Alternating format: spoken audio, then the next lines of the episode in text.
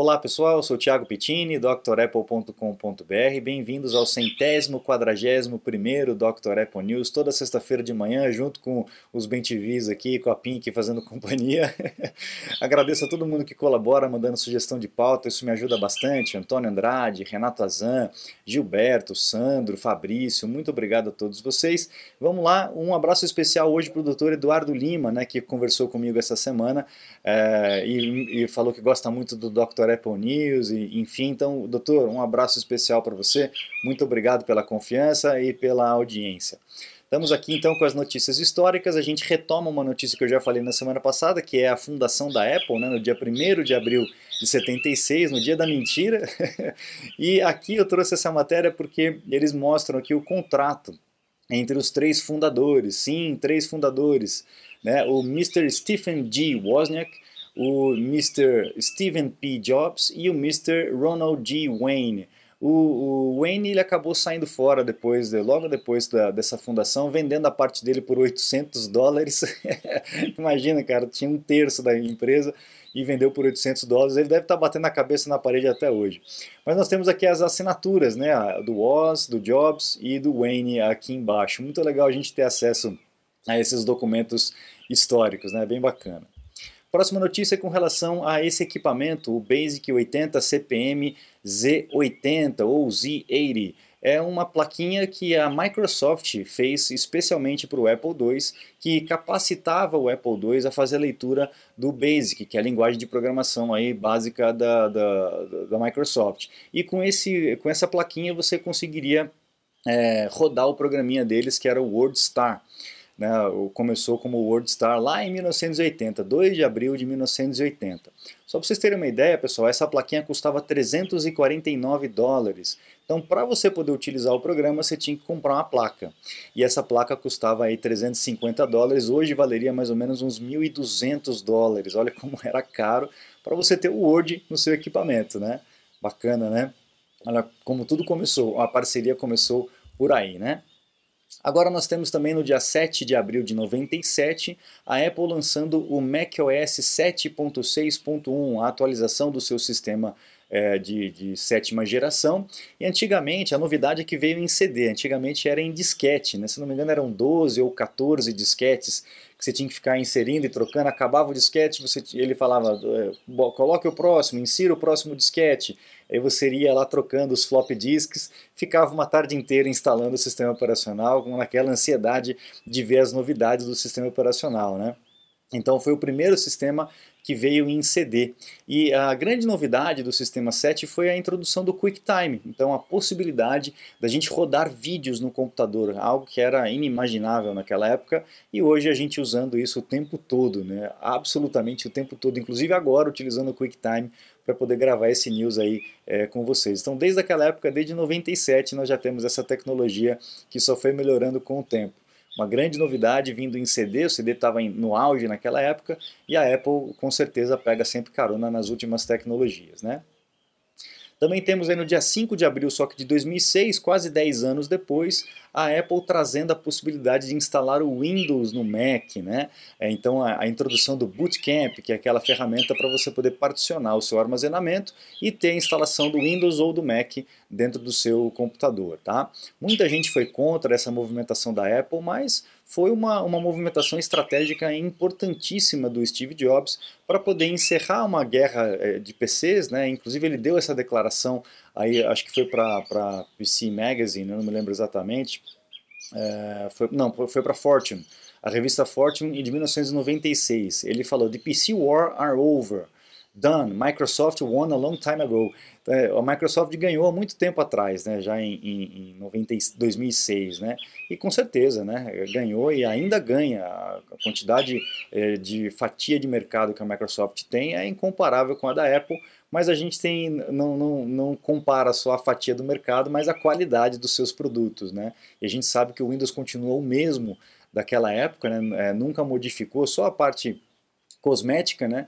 E a Apple já teve algumas reformulações bem profundas no seu sistema operacional, é, trazendo melhorias e estabilidade, segurança muito maior para os usuários da Apple. Mas enfim, foi uma estratégia muito boa porque tem muita gente que quer ter o hardware da Apple, quer ter a possibilidade de usar o sistema da Apple, mas ainda depende do Windows para alguns aplicativos que rodam só no Windows. Então, para quem necessita disso, mas não abre mão uma, da qualidade, é, em 2006 teve essa oportunidade muito boa, o que fez a Apple ganhar bastante mercado, aí, principalmente na parte empresarial. Tá? 2006, quatro anos depois, 3 de abril de 2006, a Apple começando a vender o seu iPad, que tinha sido anunciado alguns meses atrás e entrou aí para venda é, nas lojas, né? Um equipamento que é, criou um mercado que não existia. Na verdade, o iPad começou a ser desenvolvido antes do iPhone, mas o iPhone foi lançado em 2007, né? E em 2010 veio o iPad, um equipamento que dominou o mercado, não tem nem comparação com outras, com outras marcas, né? É, e realmente a qualidade do produto também não tem nem comparação. Só para vocês terem uma ideia, pessoal, no dia da venda, no dia da primeira venda, no primeiro dia né, de venda do iPad, 300 mil cópias, 300 mil unidades né, do iPad foram vendidas. E no final daquele ano, 24 milhões de unidades foram vendidas do iPad. Né? Então, realmente, um, um produto avassalador para o hall de equipamentos da Apple.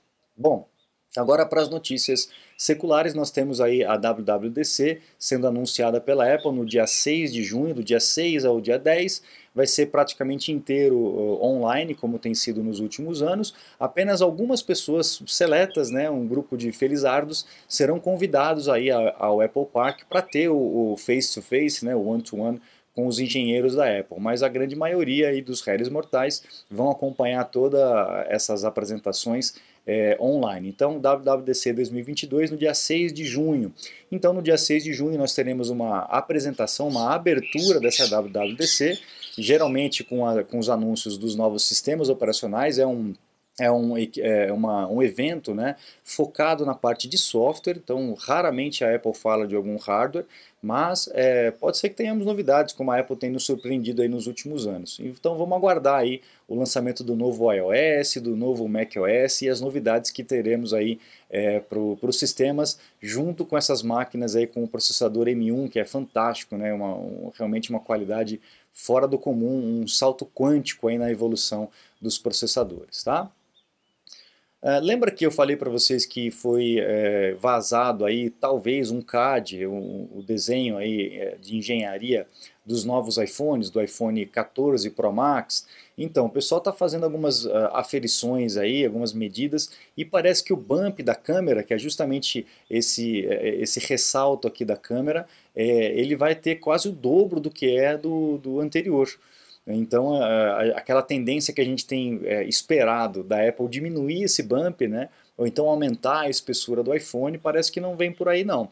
Talvez o conjunto de lentes ainda não seja suficientemente pequeno para poder ter uma qualidade e um tamanho, um ressalto, um calombo aí é, menor. Vamos ver o que, que, vai acontecer. Parece que até o iPhone 14 Pro que vai ter esses, esses recursos novos, inclusive com a, a, a, queda do Note, né, vindo com essa pílulazinha e essa bolinha aqui para o Face ID e, e etc, para a câmera frontal. E parece que o iPhone 14 normal vai continuar tendo Note, vai ser como o anterior. Vamos aguardar para ver como que isso vai acontecer. Essa é uma notícia do Ming Chi Kuo, o nosso oráculo aí principal, que não costuma errar as suas previsões. Então vamos aguardar aí as, as cenas dos próximos capítulos. O nosso oráculo, o Tico, também dizendo que a segunda geração do AirPods talvez seja lançado aí na segunda metade de 2022, o AirPods Pro, tá bom? A gente tem hoje aí o AirPods terceira geração e o AirPods Pro. Ainda vende o segunda geração e o terceira geração parece que não vende tanto, não pegou tanto é, talvez a diferença de preço e a diferença de tecnologia do AirPods 2 para o AirPods 3 não seja tanta. Então as pessoas estão preferindo aí comprar ainda o de segunda geração, que é esse que eu tenho aqui, que tem uma duração de bateria maior do que o de terceira geração. Terceira geração tem uma ergonomia diferenciada e o Pro tem aquelas borrachinhas que você pode colocar pequeno, médio, grande, enfim. E parece que essas borrachinhas também vão cair. Né? Não sei ainda se isso vai acontecer no Pro, mas teremos aí uma, uma novidade com o AirPods Pro, com um chip melhorado, com detecção é, de, de movimentação para acompanhar o seu Apple Watch, etc.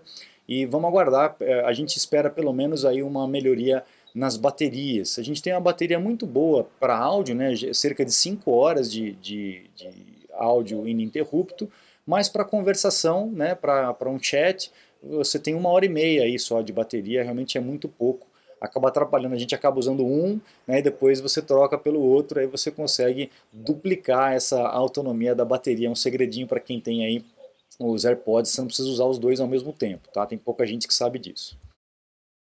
Você está desperdiçando seu iPhone, iPad, Mac? Ganhe tempo e produtividade com nossos cursos. Você vai aproveitar melhor seu Apple. Matricule-se em drapple.com.br. Vamos aguardar porque teremos novidades aí. Muitas novidades essa semana de, de hardware, né? A Apple talvez até empurre um pouco para o ano que vem, porque tem muita coisa na esteira. A Apple também tem percebido uma diminuição de, de, é, de pedidos, né, de vendas dos, uh, dos iPhones menores. Né? Então talvez a Apple abandone o, o iPhone mini porque talvez não esteja valendo a pena, né? Todo o desenvolvimento do equipamento e etc, toda a cadeia produtiva de um equipamento pequeno, porque realmente as vendas estão pequenas também, né? Como o tamanho do equipamento. Eu sei que tem muita gente ainda que prefere o, o, o equipamento pequeno, mas não é comparado com a demanda para tela grande. Então é bem provável que a Apple é, encerre aí o, iPod, o iPhone mini de uma vez por todas, tá? Inclusive o iPhone SE não está vendendo tanto não, eles estão cortando a produção do iPhone SE em detrimento do, do, dos iPhones é, com uma tecnologia maior, tá?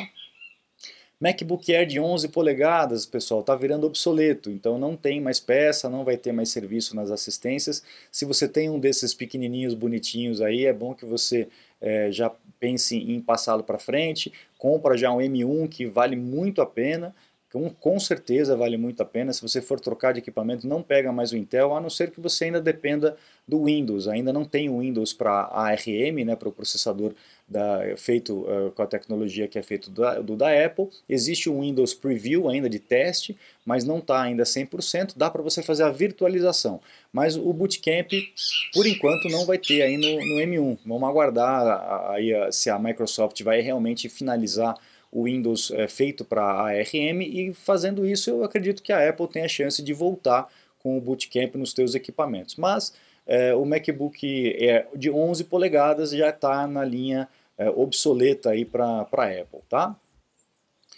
Agora, aqui uma notícia é da Epic Games, né, que é aquela empresa que está aquela brigaiada toda com a Apple, com relação à App Store, etc., por causa do Fortnite. Nós temos a tecnologia deles que chama-se Unreal Engine, a versão 5 dessa tecnologia, que é o sistema capaz de fabricar, de desenvolver toda aquela ambientação dos jogos, né, os mapas infinitos, aquela coisa toda, e que é algo fora do comum. Né? A gente tem visto aí é, o realismo dos jogos é algo fora do comum mesmo. A gente já é, consegue confundir facilmente uma visualização virtual com uma visualização real.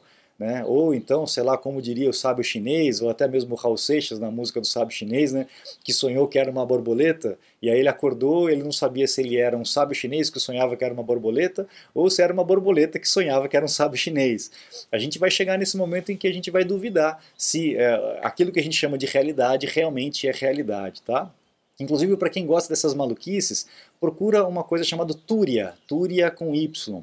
É uma, uma um, um, dos fundamentos de pensamento hindu é, que fala justamente de um quarto nível de consciência, onde questiona a realidade da realidade. Né, como se o sonho e a, a, vigília fossem algo, algo realmente ilusório. A gente teria um, um terceiro, né, um quarto, na verdade, é, estado de consciência que seria realmente a realidade. É, um papo filosófico aí para quem, quem gosta, saindo um pouco da, da tecnologia.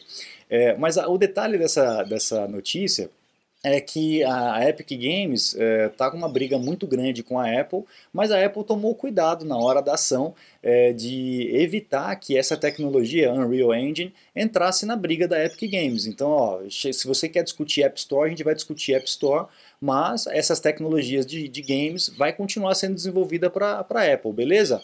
Beleza, então eles toparam, então a briga é só na questão de pagamento aí do Fortnite, etc, da App Store, mas essa tecnologia continua valendo, continua sendo desenvolvida para a Apple. Né? Tomara que isso não prejudique, porque a gente tem visto, como a gente falou na semana passada, um crescimento enorme da Apple no segmento de jogos, e isso é muito importante é, para o mercado. Né? E a última notícia, o Joz, né, o Greg Josviak, Joswiak, eu não sei como é que pronuncia exatamente o nome dele, né, ele publicou uma, uma foto, acho que foi no Twitter dele, se eu não me engano, é, dessa fotografia. Na verdade não é uma fotografia, pessoal. Na verdade, isso aqui, ó, olha que absurdo. Isso aqui é um rapaz chamado Stefano, que é um, um, um, artista italiano que trabalha na Apple, lá na, lá na Itália, e ele fez isso aqui no iPad utilizando o Apple Pencil. Parece uma fotografia, mas não é, é um desenho. É um desenho feito no iPad. Olha o ultra realismo dessa fotografia, né? Podemos dizer que é uma fotografia, mas na verdade é um desenho. É algo absurdo. Aonde a tecnologia chegou realmente é algo incrível. Eu fiquei de queixo caído. Já tinha visto muitas eh, pessoas fazendo esse tipo de técnica, né, de ultra realismo, mas no papel utilizando tinta, pincel, lápis, aquelas coisinhas minúsculas né, para fazer bem os detalhes. E o cara fez isso com o Apple Pencil, você ver a qualidade do equipamento, a precisão do equipamento e aquilo que é capaz de ser feito num, num iPad com essa caneta da Apple. Fantástico, né? realmente fantástico. É, toda, todo crédito para o Stefano e também para a Apple, né, para desenvolver um, um equipamento com essa qualidade. Ele utilizou um aplicativo, deixa eu ver se eu, se eu vejo o nome do aplicativo aqui. Uh, cadê, cadê, cadê? Uh, Savage Interactive, Paint in 3D, in, in 3D, é Procreate. Procreate é o nome do aplicativo que ele utilizou pra, dentro do iPad para poder fazer esse desenho que parece que tem vida. Né? Legal, né, pessoal? Muito bacana. Então, a gente encerra o Dr. Apple News dessa semana. Não se esqueça de acessar o site drapple.com.br. A promoção continua, é a última semana da promoção, tá? Aproveite o desconto aí nos cursos limitados antes que acabe. E ah, lá no site você encontra os meus contatos para um suporte técnico, uma consulta técnica online. Eu fico à disposição de vocês. Muito obrigado, um grande abraço e até a próxima. Tchau, tchau.